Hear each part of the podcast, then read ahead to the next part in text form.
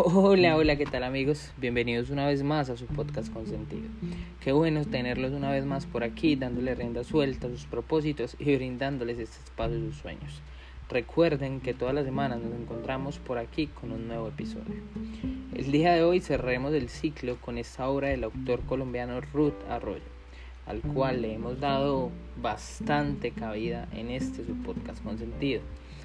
Pero ¿saben el por qué? Porque sin duda el escritor aborda una de las temáticas más importantes a la hora de emprender.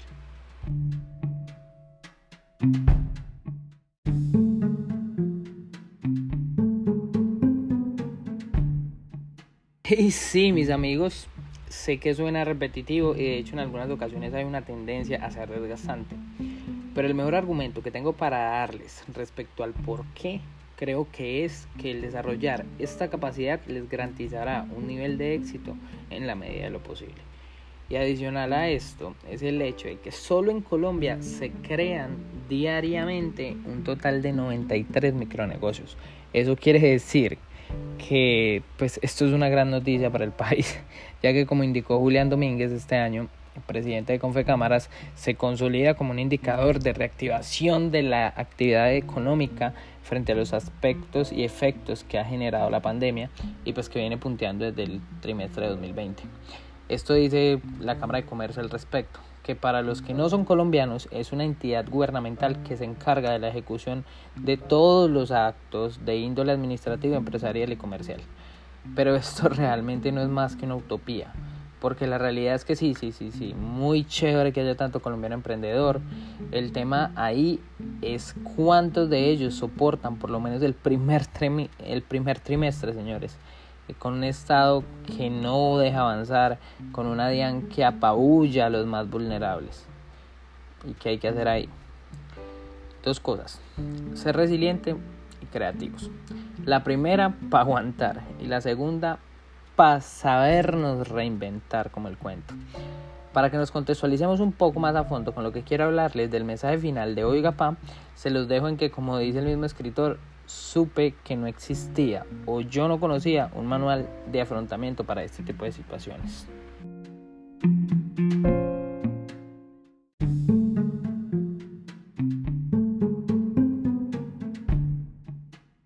Bueno, como les venía diciendo, el escritor nos deja muchos mensajes en este libro. De hecho, si usted no sabe qué busca en él, este man lo va a sumergir en un mar de historias, todas muy bonitas, muy bien contadas. Pero creo que la manera más eficiente de aprovechar este ejemplar es definir el objetivo. Así como cuando uno quiere que una campaña de Facebook Ads o Google Ads funcione. Hablando del ámbito empresarial, en ese proceso de resiliencia que entró el autor, eh, recordó una fórmula que, que había conocido de un mago de las finanzas y los negocios que se adaptaba muy bien a lo que necesitaba en ese momento. Y era una triangular matriz de Kiyosaki. Eh, base en diagnóstico y solución de situaciones o problemas que requieren sí o sí un resultado rápido. Pero eso sí, que esta matriz le pueda ofrecer soluciones rápidas no quiere decir que sean fáciles y que todo le vaya a salir en un 2x3, no, o sea, eso no, no, no va a ser así. Eso sí que no. Porque eso es un proceso. Y así mismo hay que vivirlo.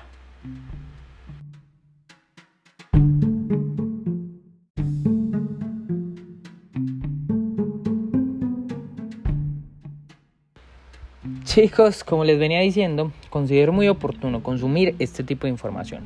Si se está en un enfoque comercial o quieren incrementar sus ingresos o sencillamente aprender a invertir el capital. De hecho, parezco ya un networker. Otro tema que me parece importante es el mencionar esta herramienta que resume muy bien las cosas que deberíamos tomar en cuenta para tener éxito en los negocios y en la vida. Y es precisamente ese triángulo del que hemos hablado, que es el siguiente. Pero eso sí, como anticipo, les quiero dejar claro que el objetivo de tocar concretamente esta temática de Kiyosaki no es entrar a describirla a profundidad la herramienta como tal. Pero pues sí voy a intentar darles una buena descripción de la misma que les sirva para tomar la idea general y que de repente se lean oiga pa o motivarles a leer el libro Guía para Invertir de Kiyosaki, que de hecho es el tercero de la serie Padre Rico, Padre Pobre. En el libro, eh, en los capítulos del 31 al 36 de este, eh, él trata a profundidad el tema. Porque según Kiyosaki, el éxito de cualquier negocio está apoyado en este triángulo que hace las veces de mapa mental, pues permite organizar todas esas ideas que son importantes para tener éxito invirtiendo en los negocios. A continuación les voy a describir cada parte de este triángulo. Va a ser un poco resumido y rápido por dos cosas. La primera, les prometo que vamos a crear un blog donde vamos a hablar más ampliamente del tema, donde vamos a contextualizar y vamos a coger toda la tela que hay por cortar del tema. Y un buen post que les voy a programar en mis redes sociales para que me sigan, donde van a encontrar toda esa info. Y lo otro es que sin duda la próxima vez que toquemos la temática va a ser con el autor de Oiga Pa en el podcast para que él mismo nos cuente el por qué encontró en esto una muy buena herramienta. Entonces, como les explicaba, este triángulo eh, tiene tres partes superiores que son el equipo, el liderazgo y la misión como tal. ¿sí? Eh, comenzando por la parte inferior, que es la misión, eh, esta misión es el punto de partida para poder poner un negocio. Y es que esta es la base sobre la cual se apoya nuestra idea. Y es que es muy importante tenerla clara siempre desde el principio. Muchos empresarios suelen pensar que la misión es un requisito que tienen simplemente que cumplir por si alguien les pregunta o porque todos tienen una eh, y ni modo que, que como el cuento uno no. Al final lo importante de la misión es que debe describir exactamente la forma en que pensamos satisfacer una necesidad de nuestro cliente. La misión no se trata de decir simplemente que somos los mejores porque sí, sino que debe dar una imagen clarísima al cliente sobre la forma en que nosotros le podemos satisfacer sus necesidades. De hecho, quiero decirles de que desde que leí la misión de, de Rich Dad Company quedé impresionado por su sencillez y claridad. Y es que ellos hablaban de elevar el bienestar financiero de la humanidad simplemente la leemos y no nos queda una duda de que la necesidad que pretende ayudar a satisfacer, a satisfacer es mejorar nuestro bienestar financiero. En la parte superior izquierda, eh, él nos habla del equipo. En esta parte eh, determinante, ahí está fundamentado que ahí está el éxito de un negocio. Y es que es la gente de la cual nos rodeamos para alcanzar estos fines. Como siempre les he hablado en capítulos anteriores, eh, debemos tener muy en cuenta porque somos el resultado de las cinco primeras personas con las que hablamos y con las que nos relacionamos. Eh, podemos incluir abogados, asesores financieros, banqueros, agentes de seguros, asesores de mercadeo, finanzas, recursos humanos, eh, infinidad de cosas, infinidad de material humano, todo lo que necesitemos. Un equipo está formado por personas que tienen diferentes aptitudes y de eso se trata y es que se, apoyan o nos apoyamos mutuamente para lograr metas comunes. En este tema vale la pena proponer un ejemplo.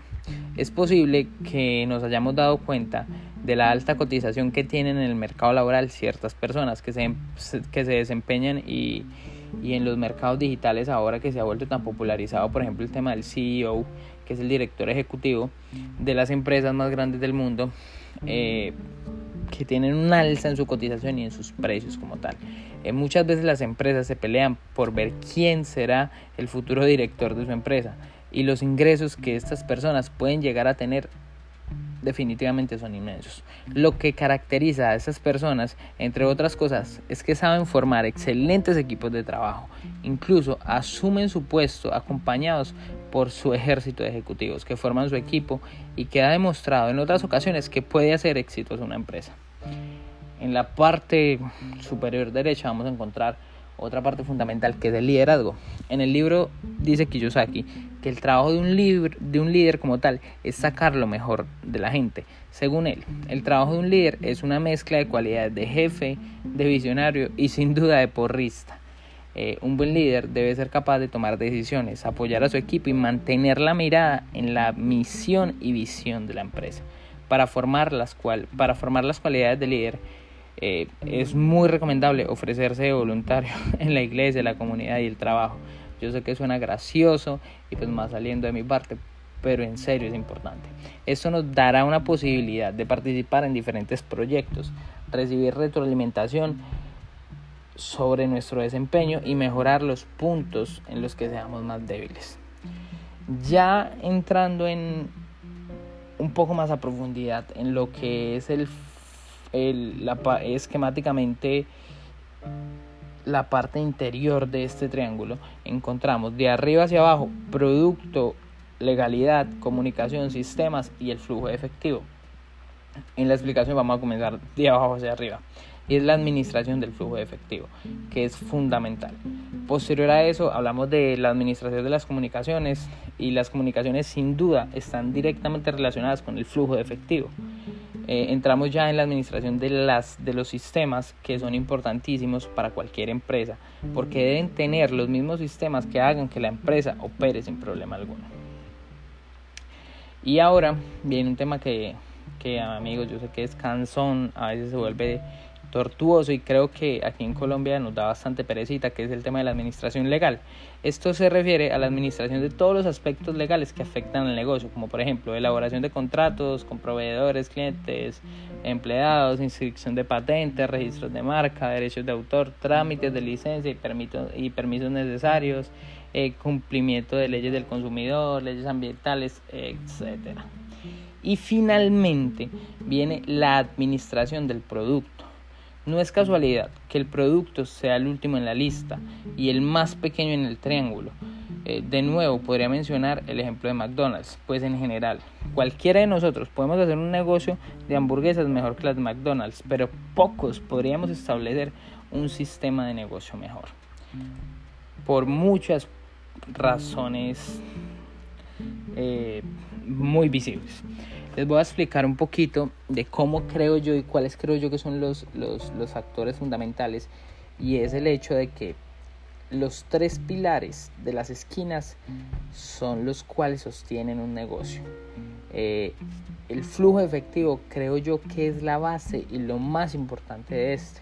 Y finalmente el producto viene siendo, como les decía, no es casualidad que sea el más pequeño en, en, en la, en la ubicación esquemática de este triángulo porque realmente es fundamental que haya un buen modelo de negocio.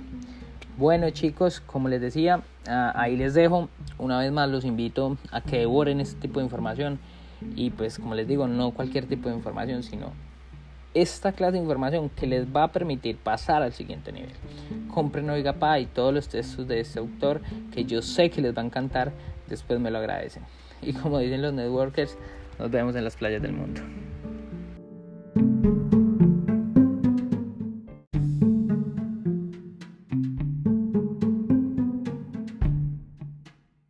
Bueno chicos, y hasta aquí el capítulo de hoy. Espero les haya gustado mucho, lo aprovechen tanto como yo y recuerden que la mejor manera de predecir el futuro es creándolo. Hasta una próxima ocasión.